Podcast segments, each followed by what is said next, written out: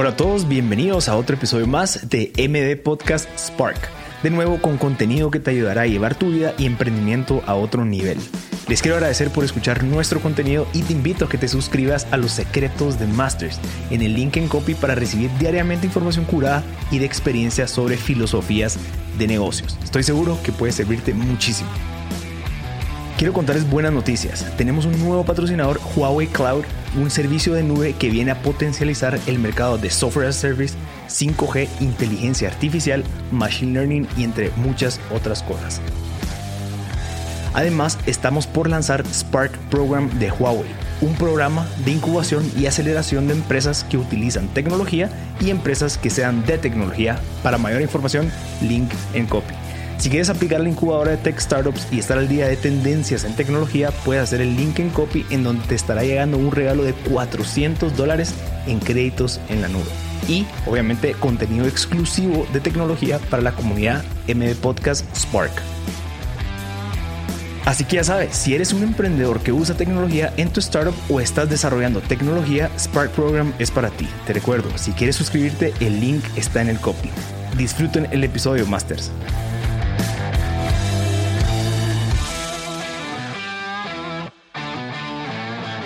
Hola a todos, bienvenidos a otro episodio más de MM Podcast. Estamos celebrando la tercera temporada. Como saben ustedes, en esta temporada buscamos a emprendedores que están en la jugada, que están en el día al día. Y el día de hoy tenemos a Mariana Sprimul, la CEO de Ali, que nos va a contar un poquito ahorita de eso. Pero antes de introducirla, quisiera contarles de que Mariana estuvo conmigo desde los comienzos de MM Podcast. Yo estaba bueno, viendo qué hacía con el podcast, cómo podía hacerlo sostenible y tú me abriste las puertas y me ayudaste a organizar las finanzas y ver toda la parte administrativa y empresarial de una idea, de una startup. Así que eh, públicamente te agradezco por ese tiempo que le invertiste, era súper agradecido porque pues fueron los fundamentos de lo que tenemos ahorita. Así que gracias, Marian. Ya, no, mira los frutos que hay, mira los frutos, qué increíble. Eso es realmente lo que me apasiona. Y bueno, sí, y mira, contanos un poquito eh, ya hablamos con Eri Guzmán, que es tu socio. Él es el CTO de, de Ali y, bueno, el product owner también.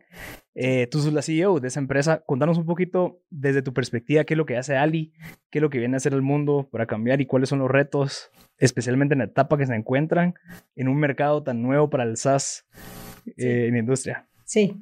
Eh, bueno, empecemos cabal con eso. Somos un SaaS, ¿verdad? Un software as a service, un software as a service. Prácticamente eso lo que es es que tenés una plataforma autogestionable ¿verdad? Tú la puedes utilizar, cualquiera la puede utilizar y hacer lo que quieras hacer, ¿verdad? Entonces ese es el primer reto, no todo el mundo en esta región construye SaaS, hemos sido de los pocos, ¿verdad? Y por encima de eso le agregamos eh, la inteligencia artificial, que también hay otro nivel de complejidad en el, en el mundo ya técnico, eh, pero prácticamente pues Ali lo que viene a aportar y lo que viene a hacer es nosotros queremos ser y estamos siendo una de las plataformas más simples en el mercado para poder lanzar una campaña digital en Facebook y en Instagram. Y aparte de eso, te automatiza, verá todos los procesos, o sea, realmente es tener cinco botones versus tener 40 que tiene un Facebook, por ejemplo. Eh, y obviamente la inteligencia artificial lo que viene a hacer es apoyarte a segmentar, ¿verdad? Eh, Ali, que es el, el, robot que está dentro de Facebook, con la información de las campañas que van corriendo, ella va haciendo cambios solita. Entonces, eso te ayuda a maximizar tus resultados. Entonces, si estás invirtiendo 500 dólares y estás obteniendo cierta cantidad de resultados, Ali te viene a impulsar esos resultados. ¿verdad? Entonces te viene a maximizar esos 500 dólares en inversión para que puedas obtener pues más clientes, más ventas, etcétera, lo que quieras tú generar. Claro. ¿Y cómo funciona el modelo de negocio? ¿Es por suscripción? ¿Hay que comprar la plataforma? Monthly. Sí, eh, monthly. Compras la plataforma y nos pagas todos los meses la plataforma y pues tú lanzas la cantidad de campañas que vas queriendo y, prácticamente así. La verdad es que sí se vuelve un modelo, es un modelo de volumen porque los precios son bajos relativamente, ¿verdad? Eh, en, las, en, en la industria, ¿verdad? Y en los competidores en que estamos hay algunos que se fueron al mercado de volumen y hay otros que atienden a mercados más corporativos, pero ya la, la, tecnología se va separando. Claro. Nosotros elegimos el lado del el volumen. A mí eh, personalmente me apasiona poder atender a las pequeñas y medianas empresas y agencias. Entonces, eh, uno aporta más prácticamente a la sociedad eh, desde mi perspectiva. Entonces, por ese lado nos... Interesante. Sí, porque al final lo que estás haciendo es ah, siendo ese puente entre un buen resultado a un mal resultado. Así es, o sea, volvete experto en un par de clics, ¿verdad? O sea, tenés nuestras capacitaciones con nuestro equipo, en una hora, dos horas la gente ya está lanzando campañas nivel experto, ¿verdad? Entonces eso se vuelve súper relevante, te ahorra años y minutos, es una frase que vengo diciendo hace mucho tiempo de mi vida y ese ha sido el enfoque, ¿verdad? Claro. traer una tecnología que te ahorra años y minutos y que puedes dejárselo a la tecnología hacerlo, ¿verdad? Es, tenemos, decimos, eh, set it and forget it, ¿verdad? O sea, configúralo y olvídate de eso. Y enfócate en lo que realmente... Así es, Ali va a hacer eso por ti, claro. lo va a hacer bien. Mira, ¿y cuáles son los retos siendo una CEO eh, de, de, una industria nueva, digamos, yo no sé si tú ya tenías experiencia en temas de inteligencia artificial, que sería el primero, y dos, en promover un producto SaaS.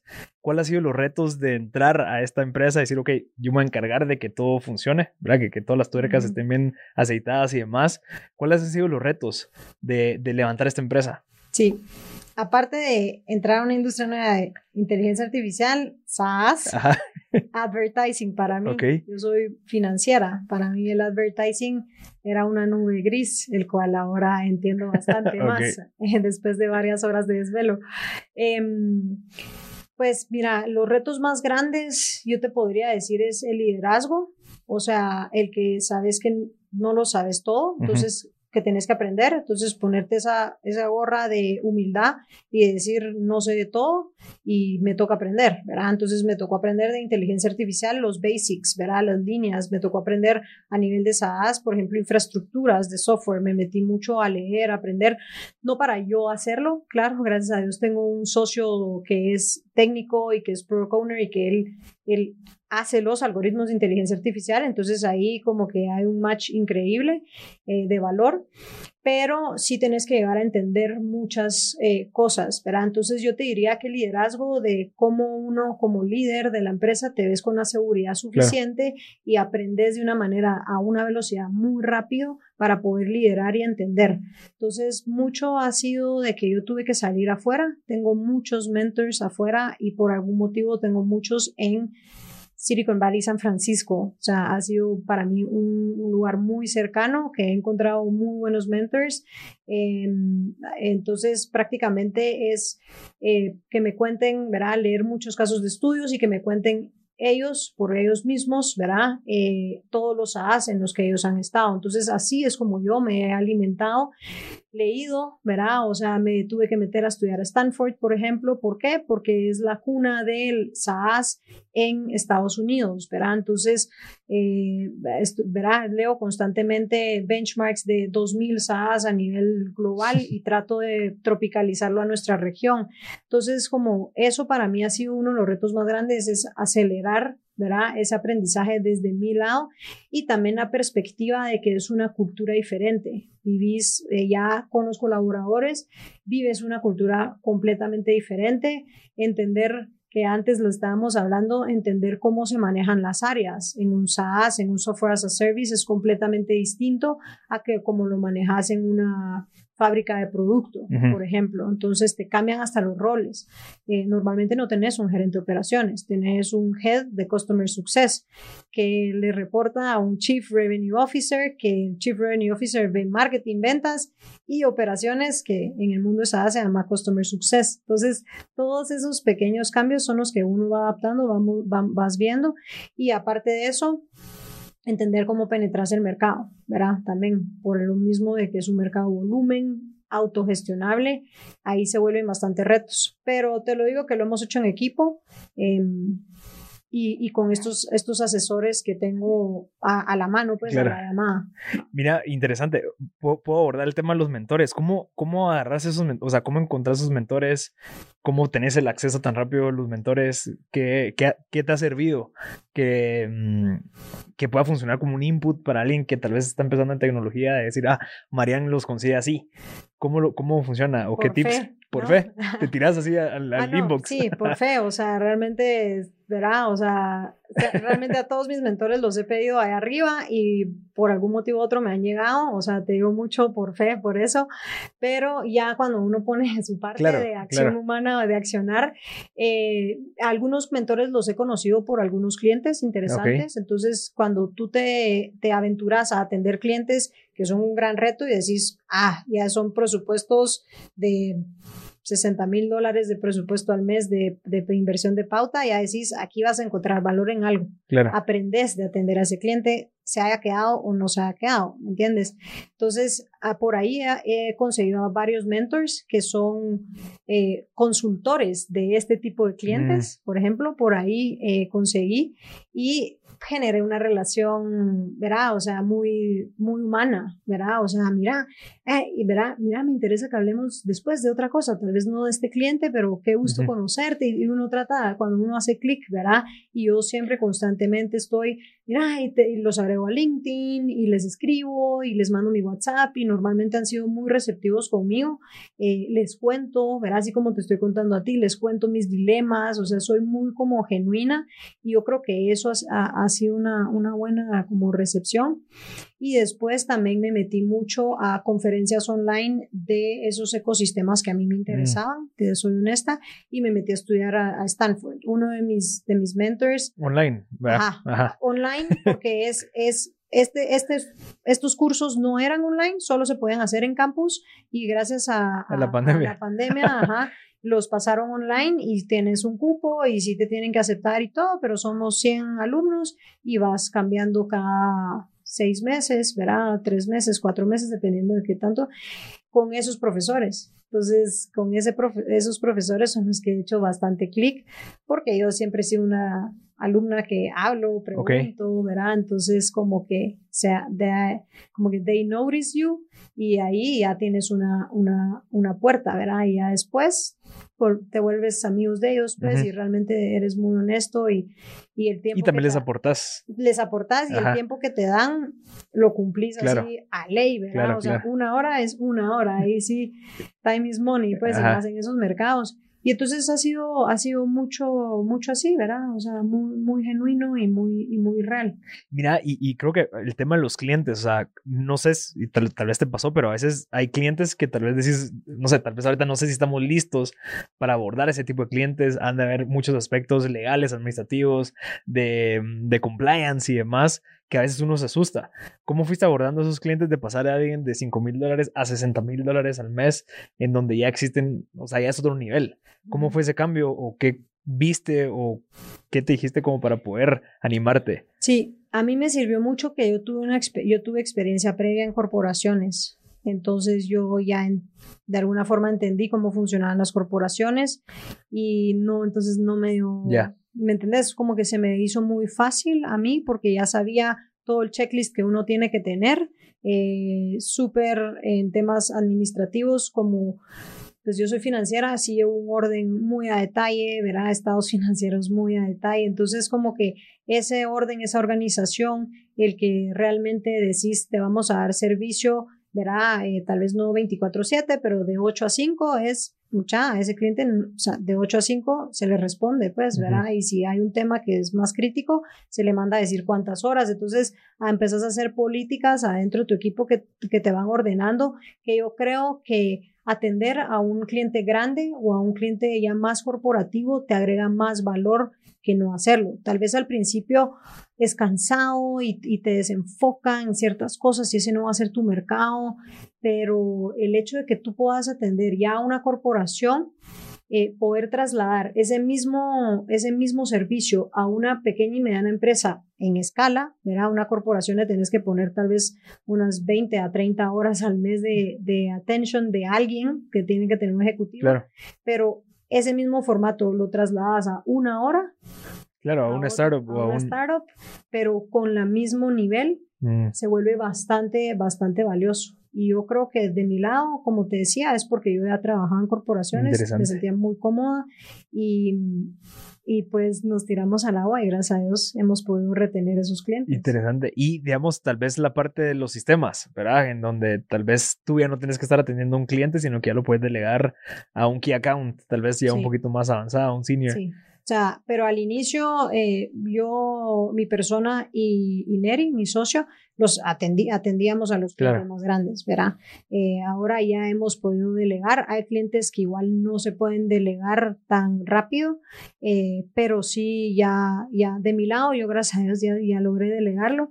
Neri todavía está un poquito más en la parte operativa porque él es el protocolo, entonces él conoce ciertos aspectos específicos que si cambiamos esto, la segmentación tal cosa, entonces, eh, ¿verdad? Ese prácticamente, ese es el rol, pero Interesante. Va, y el segundo punto que estás hablando era de, bueno, cuando te involucras o te sumergís a una industria nueva como lo es la SAS, especialmente aquí en Guatemala, eh, no existen tantos recursos al cual vos puedes, ah, bueno, voy a jalar este que trabajo aquí, voy a jalarme este que trabajo acá para que armemos nuestro equipo, sino que vos lo tenés que empezar a crear desde cero, o sea, capacitar y agarrar a tu gente y de cierta manera como que chupar llanta de alguien que lo haya hecho en Estados Unidos y demás. ¿Cómo, cómo has hecho eso? O sea, ¿cómo, ¿cuál crees que es la solución a que puedas crecer, Ali? Sí, ese, Marcel, ese es el punto más importante, el equipo, o sea, el, el, equipo, ¿verdad? Y ha sido uno de los retos más grandes. Yo te digo que nosotros tal vez si no hubiéramos tenido esa brecha, esa curva de aprendizaje, tanto de nosotros como socios, después a la gente de los colaboradores y que uno tiene que voltearse atrás y enseñarle a él y que él aprenda rápido. Hemos tenido bastante rotación, te soy honesta, porque es como dice Ray Dalio, eh, prácticamente es...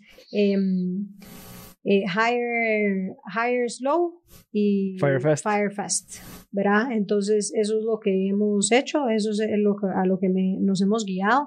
Y la gente que no agarra esa curva de aprendizaje y realmente no está entendiendo mucho de tecnología, we have to let them go, ¿va?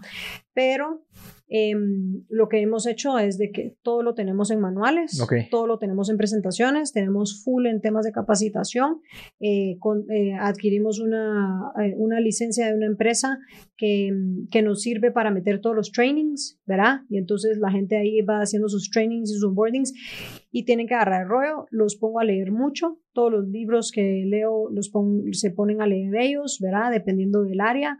Entonces, es mucho alimentarse, alimentarse. Esa es la parte que más nos ha costado y por lo cual yo te diría que es lo que más nos ha trazado en salir al mercado y ser un poco más rápidos. ¿Y cómo justificas eso con tus inversionistas? O sea, ¿qué le decís? Mira, a ver, no encuentro gente que me ayude a escalar esto. Encontrarla. ok, ¿y cuál ha sido la, solución? ¿Cuál es? O sea, ¿crees que es contratar eh, gente? O sea, tercerizar la actitud. O sea, aquí en Guate ya nos dimos cuenta que la gente que tiene actitud, ganas de aprender y hambre de cosas nuevas, para mí ese es el mejor perfil. Porque, y si te aprenden rápido, te tienen que aprender rápido y tienen que ser autodidactas. Entonces, eso, o sea, yo, eh, por ejemplo, ahorita capacité a una persona de ventas en cuestión de un mes y ya él nunca había estado en tecnología. Sí en ventas, sí en marketing, ¿verdad? Pero no en tecnología. Entonces, agarras ciertos skills que sí necesitas, ¿verdad? Por ejemplo, marketing digital, que sepan de business manager, de Facebook, que sepan ciertas cosas y ya vos solo le vas agregando esas cosas como de SaaS y si es explicarles un mes sentado a la par tuyo, ¿verdad? Y ya después, yo gracias a Dios ya se lo delegué y a todos los que entran ya él los va a capacitar. Pero eso y ahorita sí estamos ya viendo eh, contrataciones fuera. Porque igual estamos 100% remotos. Entonces, ahorita eh, ya estamos en la etapa antes tal vez no, ahorita sí ya estamos en la etapa donde entendimos qué roles necesitamos y qué skills para levantar y crecer más el SaaS que ya, ya podemos ahorita, ya estamos viendo, por ejemplo, CV currículums de, nos llegan muchos de Argentina, eh, de México, eh, Colombia muy poco, me gustaría que me llegara más, eh, y de Estados Unidos, por ejemplo, que nos están llegando. ¿Y cómo, cómo estás llegando a ellos? O sea, por medio de Ali. Ah, no, ¿No? Ah, sí, sí, tenemos un cliente que reclutamos con Ali. no, fíjate que gracias a Dios ha sido bastante orgánico. O sea, sí, yo tengo bastante, por algún motivo, fuerza en mi LinkedIn y tengo todos estos mentors y todo.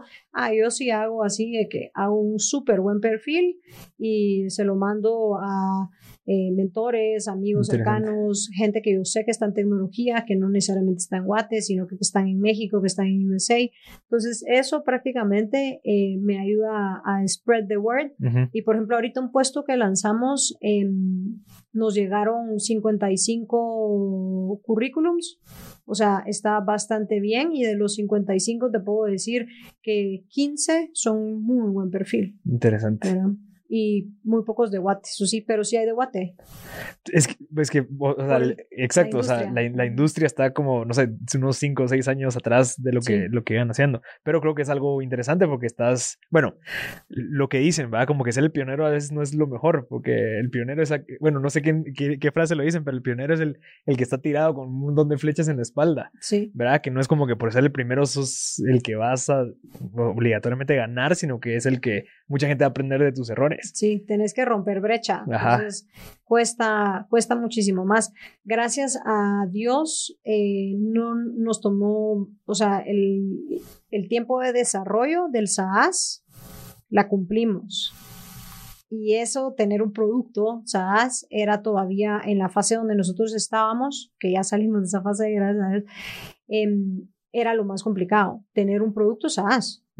Después sí que el talento y no sé qué, sí, el talento de los desarrolladores nos costó un montón, ¿verdad? Esa fue la primera brecha de aprendizaje, pero igual logramos salir al mercado con 18 meses de desarrollo, eh, una plataforma SaaS. Entonces ahí eh, ya sopesamos mucho de los atrasos y ya el tema más de ventas y operativo, ¿verdad? De, customer success, de cambiar todo este chip de estas personas, pues nos, nos ha ido también rompiendo esa brecha y como que atrasándonos más, no, podemos ir tan rápido como van nuestros competidores afuera en ese sentido, pero por eso mismo ahorita también ya vamos a, hacer mezcla, vamos a, a traer gente Interesante. también. Y esos tiempos se imponen una vez traes inversionistas a la mesa, que es como que, ah, el producto ya lo quiero estar vendiendo en 20 meses, sí. obviamente. Sí. Entonces ya tenés ese tiempo y de ahí para atrás ya empezás a desarrollar qué es lo que hay que empezar a construir. Sí. Interesante. Sí. O sea, nosotros si no hubiéramos tenido capital y si hubiéramos empezado a desarrollar así bootstrap. bootstrap cabal, conocemos a uno de nuestros competidores en Argentina, a ellos les tomó cuatro años ser self-service, pues, o sea, autogestionable, una plataforma SaaS. Eh, sin recursos externos, los argentinos. ellos no levantaron capital, ajá, sin levantamiento de capital. Nosotros fueron 18 meses. 18 meses. O sea, un año y medio. Wow. Y bueno, si, si, quieres empezamos a platicar de eso, pero esa experiencia que pareciera como que es algo que todos buscan, que es quiero inversionistas porque quiero crecer y, o sea, creo que nos dejamos llevar a veces mucho por esa parte de la tele y lo de Shark Tank y todo eso, que todo es como que si todo es wow, ¿verdad? Pero requiere de muchísimas cosas además de solamente ir a levantar plata. Uno, si estás listo o no, ¿verdad? ¿Qué crees que podemos evaluar la gente que aspira a tener inversiones para decir, ok, sí estoy listo, no estoy listo, para que entre una persona con una visión mucho más amplia tal vez y contactos y demás, ¿cómo puedo estar listo para recibir esa plata o smart money de este inversionista? Si nunca has recibido. Ajá, si nunca has recibido. Es la primera vez. Es la primera vez.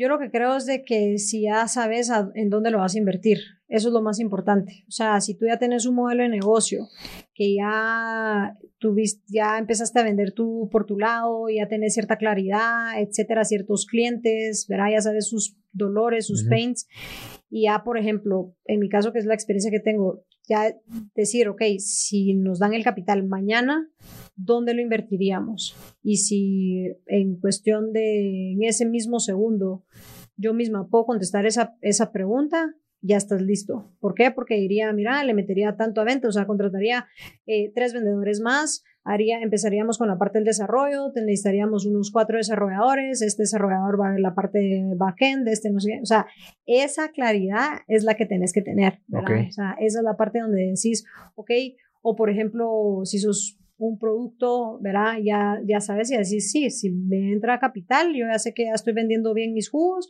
lo que haría es volverme a comprar esta máquina, agarrar una de packaging o outsourcear esa parte, hacerlo así, meterle un poco más a la parte de marketing, de ventas. Entonces ahí es donde tú ya ves que el emprendedor ya está listo, porque ya, ya sabe a dónde quiere invertir ese dinero. Si uno solo quiere levantar el capital y uno dice, bueno, que el inversionista me ayude a saber dónde lo invierto, es el error más grande que vas a cometer. Sí, y la, y, la gente que tal vez quiere levantar capital así es porque no está ganando nada.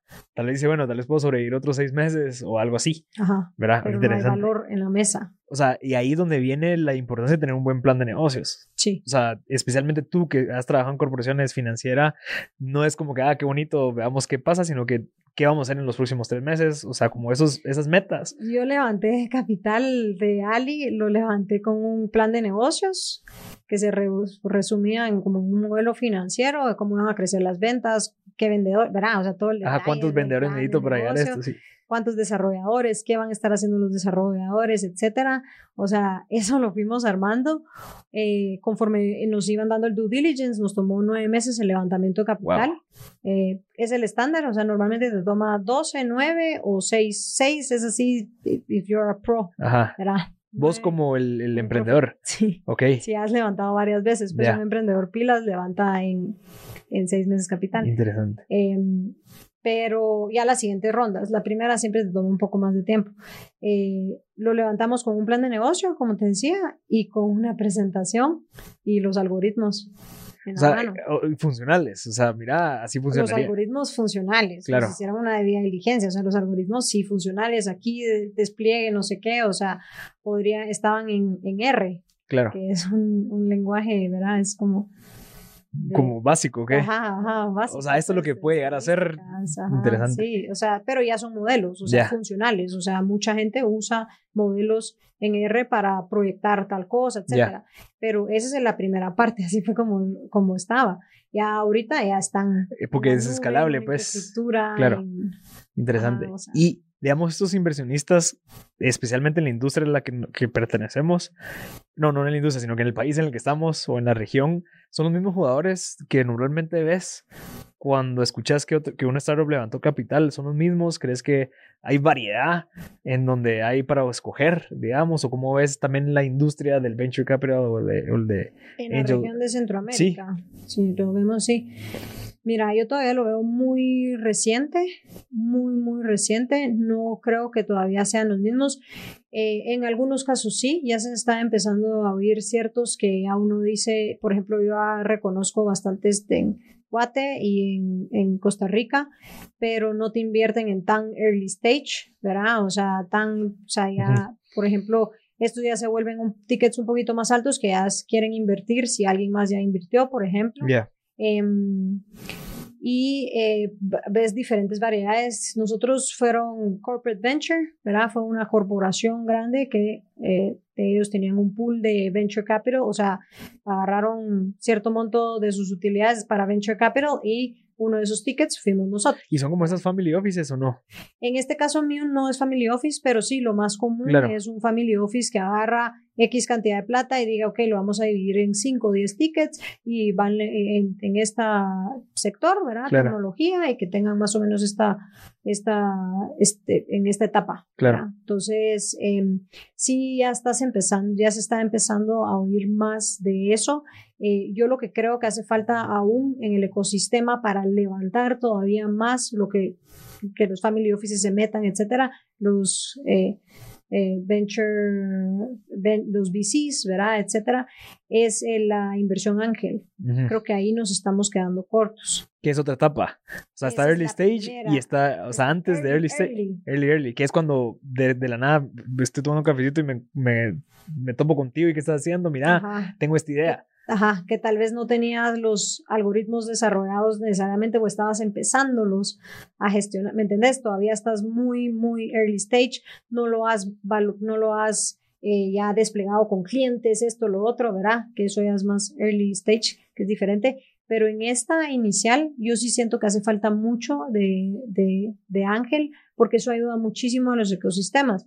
Eso era de mis primeros emprendimientos, ¿verdad? De Concord, o sea, la visión de haber levantado una red de dos millones de dólares en inversión ángel era eso, se empieza con el ángel, ya después entran eh, los que ya, ¿verdad? Ya alguien más invirtió, ya hay 200 mil dólares, 100 mil, no sé, los tamaños de los tickets acá son más bajos, em, pero ya después ya puedes ir teniendo capital un poco más maduro, claro, pues. Claro, sí, es como ese catalizador de tu idea, pues, o sea, yo lo que me voy a llevar cuatro años lo puedo lograr en seis y abrimos la opción para otro. Perfecto, lo dijiste. El capital, o sea, levantar capital, lo único que te hace es eh, años en minutos. Claro, acelerarlo. Te ahorra años en meses. Y, y eso es lo que estábamos hablando antes, que también, ¿qué tan sano es tener un inversionista que tal vez que se involucra o que solamente está buscando ese retorno?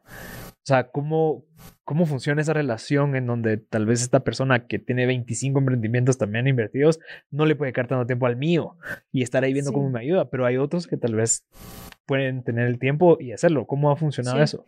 Mira, uno como emprendedor tiene que ser como muy sabio en eso, ¿verdad? No solo, ah, levanto capital por levantar, ¿verdad? Yo de verdad se lo digo a la gente, eso es fácil de hacerlo, o sea, no es complicado, capital hay. Eh, el, el, tema es con quién te querés casar, ¿verdad? Porque al final es, es como un matrimonio, pues, o sea, entrar a la sociedad es literalmente tener activos en conjunto. Claro. Eh, entonces sí se vuelve bastante, bastante importante eso y sí tenés que entender si es inversionista como tú decís, tú que eres un inversionista que sí se involucre o que eres un inversionista que tenga, que tenga, por ejemplo, eh, que ya esté en esa misma industria, entonces te va a ayudar a, porque te va a traer más clientes, más ventas, o sea, ¿qué es lo que ese inversionista va a venir a sentarse? Ese capital ahí está, pero ¿qué más te puede venir a aportar? Porque eh, sí existe, o sea, sí hay de todo tipo de inversionistas, ¿verdad? Entonces uno sí tiene, yo, yo soy alguien que yo siempre saco, antes de, empezar a levantar, saco mi perfil del de inversionista y, por ejemplo, tengo tres perfiles, pues, por lo menos, o sea, tres perfiles en que yo digo, bueno, con estos tres me podría agregar valor si lo divido en tres o si solo es uno, ¿ok? Claro ya sé que esto puedo obtener de él. Entonces ya entro a las negociaciones, ya entro a buscar a la gente que realmente sé que me va a agregar valor, no solo capital por capital, ¿verdad? Em, eso se vuelve bastante importante y como tú decías, no querés a alguien o tal vez sí, dependiendo de qué es lo que querás. Eh, por lo menos yo no quería, eh, no queríamos nosotros inversionistas que estuvieran detrás de, ok, te invertimos, te invertimos una ronda de medio millón de dólares y que a los meses, bueno, ¿y cómo van con el desarrollo? Bueno, y queremos ver el producto y queremos ver eso nosotros, o sea, porque somos personas muy creativas con mi socio, nos bloquea. Mm. Entonces nosotros sí necesitamos libertad y volar solos. Eh, gracias a Dios nuestros inversionistas nos dieron eso, pues, o sea. ¿Y qué esperan ellos entonces? O sea, ¿cómo funciona esa comunicación? Ah, bueno, ellos esperan, obviamente, todos esperan retornar su capital. Pero lo puedes retornar de maneras distintas. Em, hay varias formas de retornar capital para inversionistas, no solo generar ventas y generar utilidad y repartir dividendos, hay también eh, en valuación de empresa, qué tanto vale la empresa, si hoy tu empresa vale eh, un millón de dólares y mañana vale cinco millones de dólares, el porcentaje de ese inversionista del tuyo crece. Claro. entonces ahí también puedes obtener un retorno y después se puede vender a alguien más sus acciones y saca. ¿Y, esa, y ese valor incrementa por qué? ¿Por la marca? que ¿Incrementa por el desarrollo que se está haciendo? Como que el R&D? Por la tecnología, mm. por el producto. a pesar de que no lo estés vendiendo al 100% tal vez. Eh, sí, depende de la etapa. O sea, la, cabal es una buena pregunta. O sea, las valuaciones van dependiendo de la etapa en donde estás. Entonces, si ya estás en una etapa que ya te pueden medir por venta, lo que vale es la venta. Claro. Que estás trayendo, ¿verdad? ah, interesante. Es un múltiplo de venta. Si estás en una etapa antes, de desarrollo. No tienes tracción de venta, desarrollo, lo que va a valer el valor eh, se vuelve de que, de, por ejemplo, en nuestro caso, de tener algoritmos eh, en R a tener un software as a service levantado en la nube que ya Ali piensa solita, eh, ¿verdad? O sea, que ya tenemos eh, cierta cantidad de usuarios que sí ya lo están usando ellos solos sin necesidad de que alguien esté ahí, etcétera. Eso es lo que ya te va dando valor, ¿verdad? Ya después el tracking que estamos teniendo, gracias a Dios, el crecimiento, ya todo eso va sumando a tu evaluación. Y eso sí lo tiene entendido la mayoría de inversionistas aquí en la región, digamos. No necesariamente. O sea, como que cabal, o sea, creo yo que, creería yo, o supongo que también existen muchos inversionistas que lo que tienen es plata, pero tal vez nunca han tenido esa experiencia de, bueno, ¿cuál es el, el modelo de trabajo de un inversionista para entender, ah, bueno, ahorita en esta etapa es el RD, pero después las ventas y después, ¿cómo lo has visto? Eso yo creo que no, yo creo que todavía hay que se tienen, que hay que educar mucho a, a inversionistas eh, claro que sí hay unos, hay varios, la verdad, que, que, mis respetos, pues, y que están invirtiendo afuera, ¿verdad? O sea, por su nivel de expertise, está, ya se fueron a invertir afuera, no necesariamente en Guate, y en Guate invierten solo un par de cosas que ya están más como eh, ready, ¿verdad? De investment ready prácticamente. Pero hace falta mucho eso, hace falta mucho eso. A mí de mi lado me tocó pues eh, mis inversionistas aprendieron con nosotros, ¿verdad? Esa es la verdad y como que me escuchan y entonces yo como sé de esto también les explico esto y lo otro y entonces eh, nos ha, ha, tocado educar la verdad es que sí, em, pero yo creo que cada vez va madurando más y más y más y los que estamos rompiendo brecha, pues al final son los que sufrimos también esa educación de los inversionistas y todo y manejar las relaciones con los inversionistas se vuelve un arte y una ciencia, o sea, es, es bien estratégico, pero al mismo tiempo siempre, siempre uno con los valores de por qué se invirtió, si uno sigue en ese, siempre en ese core y uno maneja las cosas de manera transparente, la transparencia para mí es el tip más importante para tener inversionistas.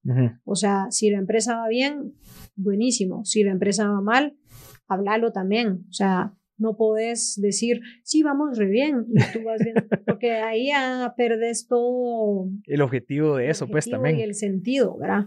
Más en etapas tempranas, o sea, al final de cuentas es capital de riesgo, pues por eso se llama así, capital de riesgo.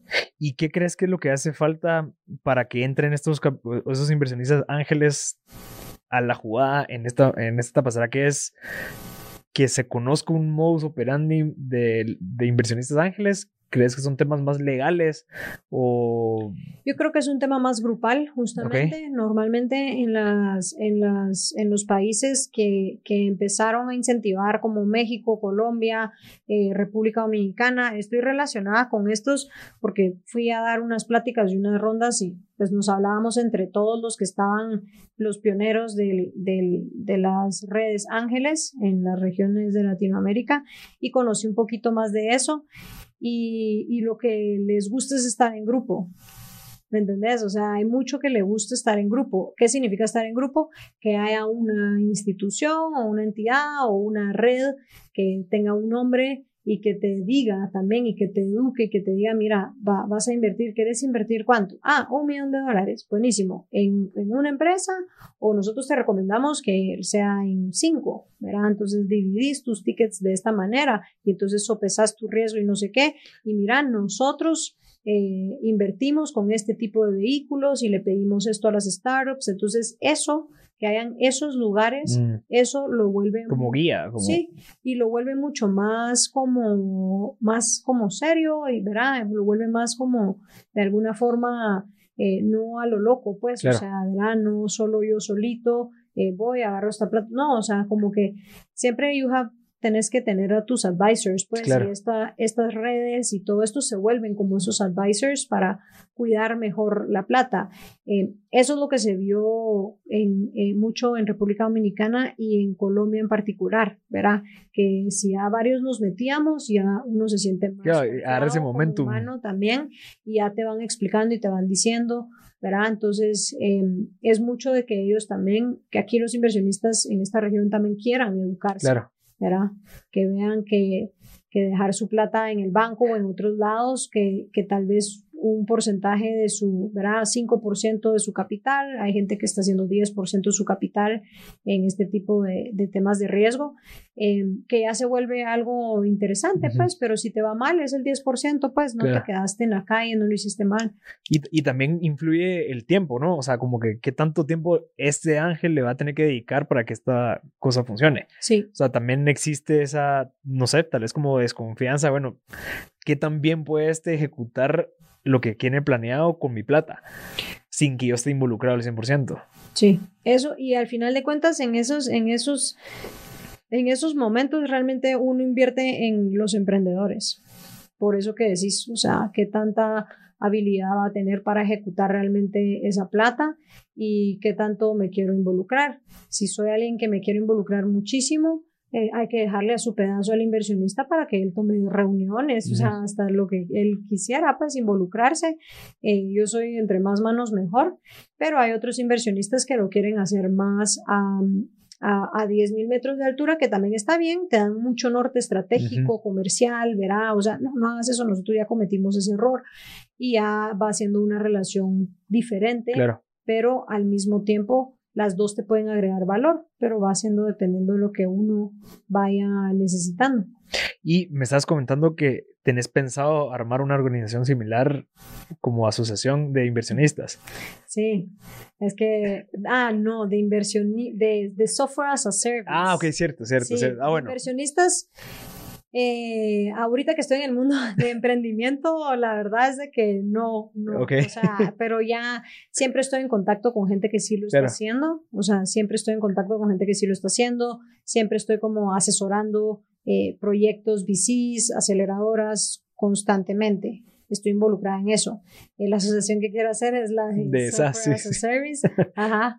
Em, porque ahorita lo que, lo que mi persona, pues yo necesito de, de, mi lado como líder y también la empresa de Ali necesita es más que todo la parte de eh, cómo realmente escalase el negocio. Entonces, antes de empezar a pensar en inversionistas. Ahorita estamos ya levantando la segunda ronda de 2 millones de dólares. Eh, ya mm, tenemos comprometido medio millón. Wow. Entonces, ajá, 1.5. Eh, vamos eh, ahí, ¿verdad? En 12 meses, en 12 meses ya espero tenerlo la ronda completada y, y bastante interesante. ¿verdad? Mira, y, y, este tipo de rondas, digamos, va, la primera ronda que levantaste estaba basada en un plan de 18 meses, creo yo. Sí. Ajá. Y ahorita, digamos, en esta parte en donde volvés a levantar algo, ¿cómo funciona? O sea, volvés a estimar un tiempo, para algo sumamente internacional, en donde estamos limitados también en, la región por esa falta de conocimiento también del SAS. ¿Cómo lo ves? ¿Cómo, ¿Cómo justificas, a pesar de que tenés el reto de que no hay mucha gente que conoce el tema del SAS y las contrataciones y demás, para seguir pidiendo plata para escalar? ¿Será que es porque ya lo ves más global en donde, ok, no me importa si no es en Guate, es en otros países para seguir escalando? Sí, eh, 100%, ¿verdad? O sea, va a depender de en dónde estás levantando capital eh, y va a depender de las etapas donde están, donde uno está. Nosotros ahorita ya estamos, o sea, en la etapa de capital de afuera. Okay. Realmente ese es el que más nos agrega valor. Entonces son inversionistas y fondos de afuera, fondos que invierten en early growth, ¿verdad? Eh, que es la etapa donde estamos nosotros. Entonces, eh, sí ya te va agregando más valor. Lo que sí necesitas es una apertura y una visión global, ¿verdad? O sea, sí, porque 16, 17 millones de personas aquí en Guate no es nada mi mercado no, y para un SaaS, o sea, eh, Centroamérica se queda corto. O sea, nosotros ya estamos viendo mercados mucho más grandes, atendemos, tenemos gracias a los clientes en Chile, México, Colombia, o sea, eh, esos ya son mercados un poquito, sin un poquito, ya son mercados más grandes, en donde si querés capital eh, internacional, ya tenés que tener un pie en ese mercado, si no, no te lo dan. Claro. O sea, aquí esa es la, la cruda realidad de Centroamérica, ¿verdad? O sea, Centroamérica para mi modelo de negocio de volumen, ¿verdad? Esas, em, entonces, si ya querés capital de afuera, por supuesto que sí ya, ya necesitas estar viendo mercados de afuera y tenés que tener la habilidad de poder atenderlos, pues, desde donde estés, desde Guate, o si ya tenés eh, alguna otra oficina remoto en algún lado, ¿verdad? Interesante. ¿Qué métricas tenés tú o qué estableciste en tu negocio como para medir ese crecimiento? O sea, ¿es por usuarios? ¿Es por mercados? ¿Es por ventas? Para justificar, ok, ya estamos creciendo como para saber que podemos llegar globalmente. Sí, nosotros en, Software as a Service eh, lo que me dice es el MRR, que es el Monthly Recurrent Revenue mm, de suscripción. Por ejemplo, si tu suscripción vale 100 dólares, ¿verdad? Y tenés... Em, ¿qué? 20 clientes, no sé, ¿verdad? Son 2000. Ah, va, es 2000 de recurrencia, ¿verdad? Entonces va dependiendo, ¿verdad? Va dependiendo eh, de eso. Esa es la métrica de como ultimate metric, como dirían. Para los SAS. para los SAS, uno de mis mentores. Em, y lo me dice así el crecimiento, o sea, qué tanto te creció en el año, ¿verdad? Claro. me dice el que tenías en enero y me dice cómo cerraste el, el año. Sí, una división súper simple y entonces cuántas veces te creció ese número. Eh, esa es una métrica importante y también la puedes anualizar que es el RRR, eh, el ARR, perdón, el Annual mm. Recurrent Revenue. Entonces uno es monthly y el otro es anual. Lo multiplicas por dos. Y el tema del mantenimiento, digamos, el performance, porque digamos, no sé, lo que he leído, pero el, MRR es un vanity metrics, ¿o no? Que es como que, ah, ¿cuánto vendí? Pero ¿cuánto se quedó? ¿Cuánto mantuviste? Ajá, entonces la segunda métrica es el churn o retención. Bueno, puedes medir de cualquiera de las dos formas. Por ejemplo, retuve el 90% eh, de, de, los clientes o se me fue el 10% de los clientes, que es el churn. Es una métrica que suma 100, esos dos. Ese la tenés que medir. Nosotros todo el tiempo estamos midiendo lo que son. Para sacar eso necesitas medir clientes al inicio, como si fuera un flujo caja, pero de clientes. O sea, clientes al inicio del mes. Clientes al final del mes o al principio del otro mes. Clientes nuevos que te entraron ese mes, clientes que se te perdieron y clientes al final del mes. Ok. Entonces, esas cuatro métricas yo todos los meses las veo ya en, gráficas y voy viendo cómo va mi tendencia, ¿verdad? Y siempre tenés que ir viendo que tus clientes nuevos eh, tienen que ser más de los clientes perdidos para realmente mantener un crecimiento. Claro. Entonces, esas son las métricas como por default que vas viendo si realmente vas teniendo esa atracción per se.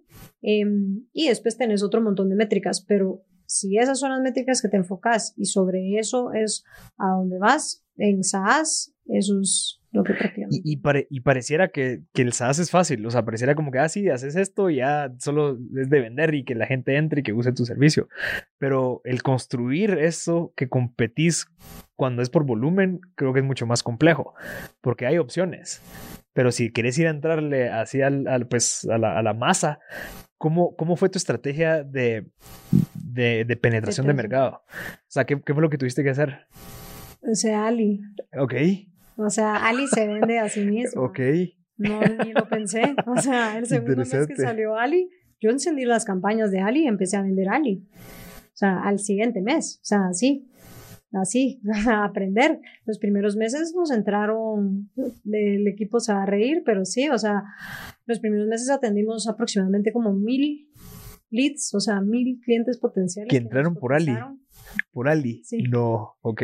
No necesariamente eran clientes claro. realmente potenciales. Pero fue, fue aprendiendo Ali. Aprender. Claro. Bueno, Ali aprendió y Ali ha ido aprendiendo bastante y al mismo tiempo el equipo, claro. el equipo de, de, marketing, de ventas, de, ok, eh, eh, cómo filtras a esa gente, ¿verdad? O sea, cómo vas filtrando, a quién sí le das un, un, demo de la plataforma, por ejemplo, ¿verdad? Ahorita, en ese momento que no teníamos un canal, que la gente solo ve el anuncio, da clic y prueba gratis ahorita, prueba gratis y ahí mismo se instala todo. Eso ya ahorita estamos lanzándolo, ya finalmente logramos, vamos a lograr salir con ese canal, que eso te apertura aún más mercado. Siempre Ali vendiéndose a sí misma, ¿verdad? Siempre con campañas de, de, de Facebook Ads, Instagram Ads, eh, también metemos un poquito de, de Google. De, Google no hemos empezado a meter, pero ya lo vamos a empezar a meter. Eh, LinkedIn queremos probar también, o sea, por supuesto nosotros así, pero sí, nuestra, nuestra estrategia de penetración de mercado es prácticamente con marketing digital. Wow, o sea, obviamente, pues eso es el marketing de adquisición, que es lo que hace Ali, ¿verdad? O sea, ella es una marketera de adquisición, como atraigo nuevos clientes. Claro, y que cumplan con los requisitos de todos los eventos que ha cumplido, que lleguen hasta el final del funnel cómo lo segmentas. Interesante. para que realmente de 100 que atiende marketing y ventas, y después 50 atiende ventas y esos 50 que terminen cerrando 20. Claro. O sea, esos 20 que Ali realmente logró encontrar en el mercado eh, y que el vendedor logró cerrarlo, es donde se vuelve interesante el modelo de SaaS. Ahí es donde está realmente el, el cash, que claro. cash cows, pues, pero por eso también necesitas el volumen, la penetración de volumen prácticamente es, tienes que invertir un montón de plata en... Porque mientras más gente metas en el funnel, más te convertís. Así es. Interesante. De verdad, felicidades, Mayan. Qué, qué increíble.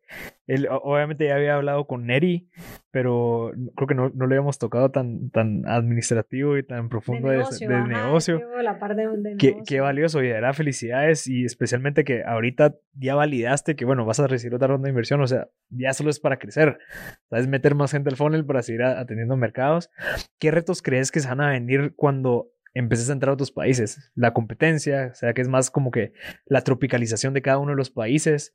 Porque, digamos, no sé, eh, creo que yo uso bastante SaaS, digamos, como Trello, como Slack, como estas, en donde en ningún momento me han preguntado cómo yo trabajo. O sea, yo me adapto a la plataforma, al modelo que ellos trabajan. Entonces, la tropicalización no sé si es un reto, pero ¿qué crees que es el reto para llegarle a más países todavía? Mira, sí es un reto y es un reto por también la industria en donde estamos, que es advertising digital y marketing digital, em, porque hacer una campaña de marketing digital realmente es como, o sea, la estrategia de marketing digital es como piensa alguien, en el sentido de que tenés que pensar en todo, en el contenido, que tiene ese contenido, quiénes son las personas que quiero que lean el contenido y realmente le llame la atención, quiénes son los que quiero que le den clic y qué palabras son las que va a hacer. Entonces, trasladar todo eso, ¿verdad? Ya después meterlo a una plataforma como Facebook, hay mil maneras de hacerlo. Entonces, eh, sí nos hemos dado cuenta que, em, que cada usuario usa diferentes métodos, formas, una gente enciende sus campañas, apaga sus campañas, otros las dejan corriendo, otros verá, o sea, entonces eh, nosotros sí tenemos un, un estándar de cómo nosotros desarrollamos Ali en el sentido de que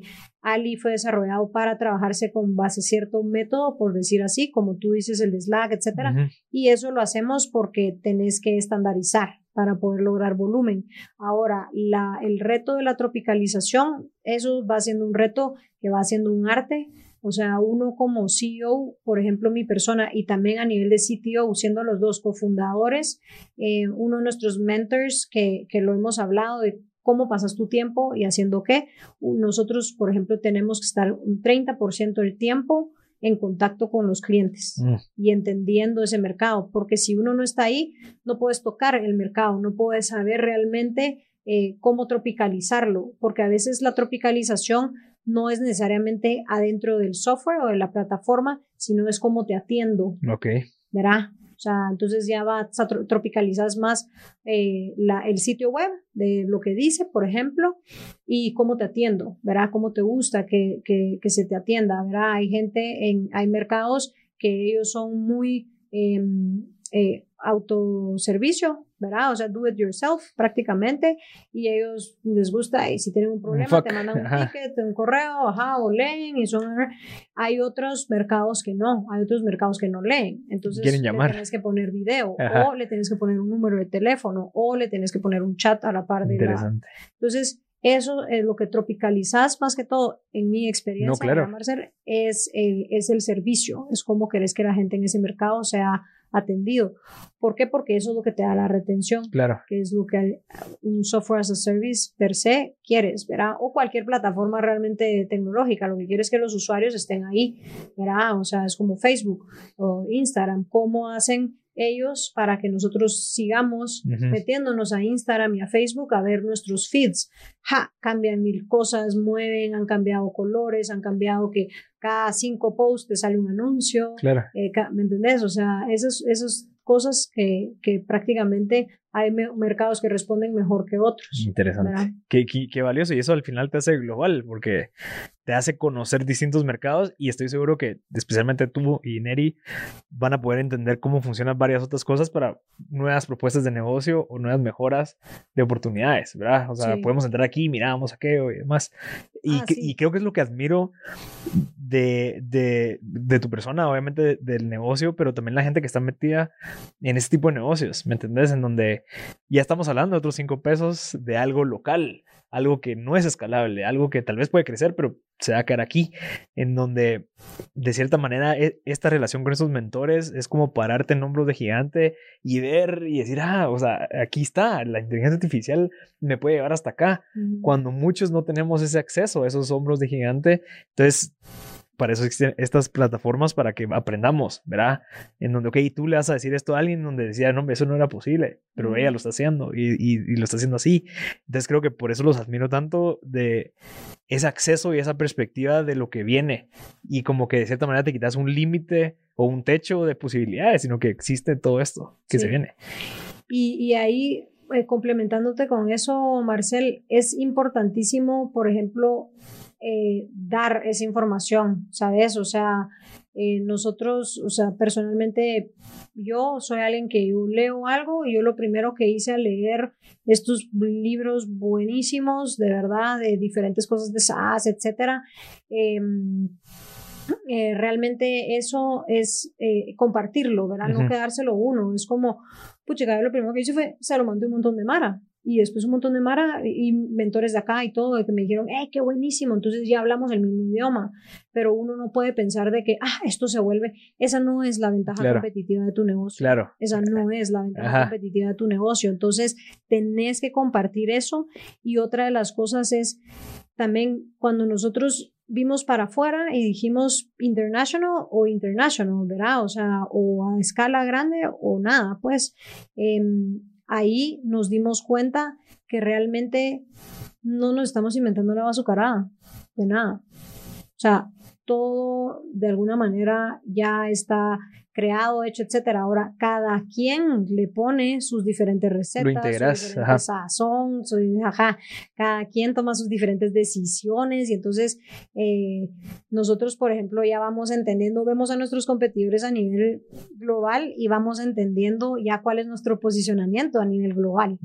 Eso es increíble, pero nos tomó bastante tiempo llegar ahí, ¿verdad? Y bastante capital invertido también, pero eh, ya estamos entendiendo cuál es nuestra posición diferencial en el mercado global, ¿verdad? Entonces, si la entendés y la ves, acoplate a eso, porque hay un montón de plataformas que pueden hacer, que hacen similar, cosas bastante similares, pero ahí está en el detalle, es donde uno es mejor que otro, ¿verdad? Y entonces, eh, tener esa mente internacional y saber que uno no está inventando agua azucarada, como te decía, eh, yo constantemente estoy viendo estos benchmarks que son de, son encuestas de 2.500 AAs en todo el mundo. Los 20 errores más cometidos. Verá, los 20 tips para estos, eh, los porcentajes de crecimientos del MRR, y entonces ya uno se va comparando con un benchmark. Pero porque existe esa información que alguien la quiso dar, pues, sí. que es lo valioso. interesante. Marian, gracias, de verdad. Qué, qué, interesante todo lo que nos acabas de compartir. Felicidades por eso. Algo se me olvidó mencionarte, es que estoy seguro que lo sabes, pero Elon Musk dijo una vez de cómo él ha creado empresas tan diversas. Y es lo mismo que tú has hecho, entender los principios de cada una de las industrias para que con esos principios yo empiece a construir lo que estoy haciendo. Y creo que tú lo hiciste. O sea, ok, me voy a meter a estudiar, voy a empezar a leer, voy a leer benchmarks y voy a leer todo esto, pero creo que no, no debería ser un limitante para aquellas personas que quieren entrar a algo tal vez tan desconocido, sino que es, ok, requiere un esfuerzo de aprender, ¿verdad? Requiere sacrificio, en vez de me va, a tocar leer estos cinco casos. Ajá. Entonces se puede, ¿verdad? Y tú lo lograste y felicidades por eso.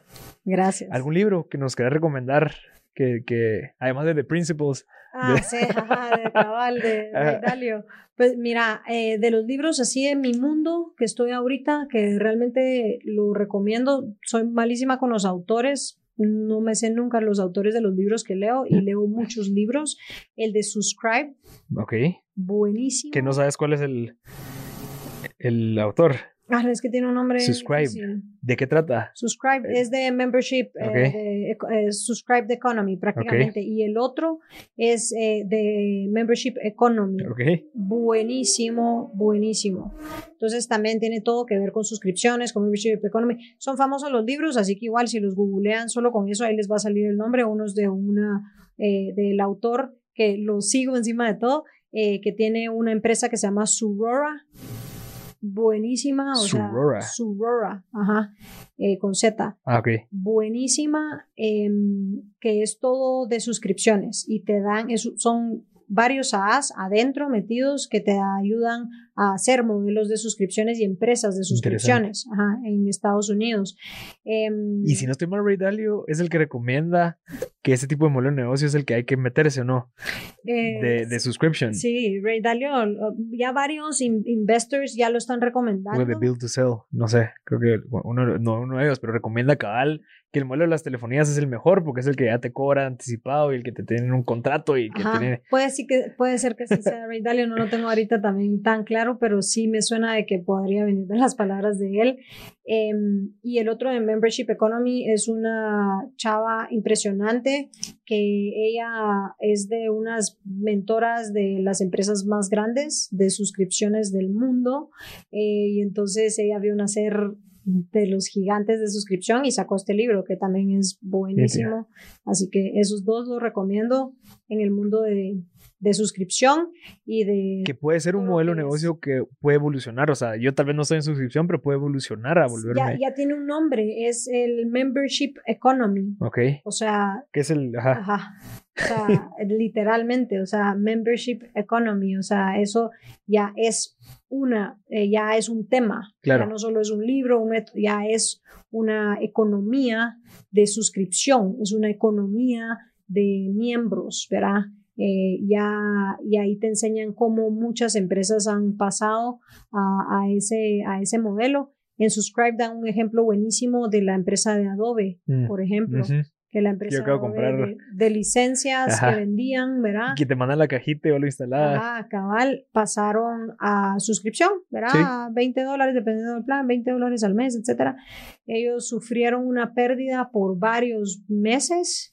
Eh, si no es que años, no recuerdo si la gráfica está en meses o en años, pero tuvieron pérdida de millones de dólares y de repente en el momento que empezaron a subir, ahorita ya rebasaron sus, o sea, lo que venían antes, la tendencia de antes. Lo rebasaron en menos de dos años. Ok. De la tendencia. Es lo que se viene. Interesante. esos datos son interesantes. Va, nítido. Entonces a la gente, Principles de Ray Dalio, subscribe, que no sabemos quién es el autor, pero es el fundador de Surora, Membership Economy de una chava que es mentora. sí, pero es de buscarlo, es de buscarlo. Es, ahí lo van a Ajá. ver, son famosísimos. Pues. Va. Mira, ¿y cómo la gente puede entrar a Ali para empezar a pues sumergirse en ese tema, hacer la prueba gratis que van a sacar. Sí, sí, eh, se meten a Ali con Y, ¿verdad? A-L-Y guion AI de artificialintelligence.com. Entonces, aliai.com y ahí se pueden meter y ahí prácticamente ahí está todo. Pueden pedir un demo, nos pueden hablar también en Facebook, tenemos Instagram, LinkedIn, eh, Buca Demo y ahí los van a estar llamando. Nitia. Felicidades, Mariana, de verdad. Súper valioso lo que acabamos de conversar. De nuevo, muchas gracias por haberme ayudado hace tres años a ver cómo le poníamos pies y cabeza a todo esto. Pero siempre es un placer platicar contigo y felicidades. Igualmente, felicidades a ti también. Gracias, Mariana. Bueno, gracias a toda la gente que, que estaba escuchando o viendo. Este fue otro episodio más. Les recuerdo que, si en dado caso saben de una persona que, que les pueda servir bastante este episodio, no duden en compartirlo. Yo soy Marcel Barascut y este fue otro episodio de M Podcast.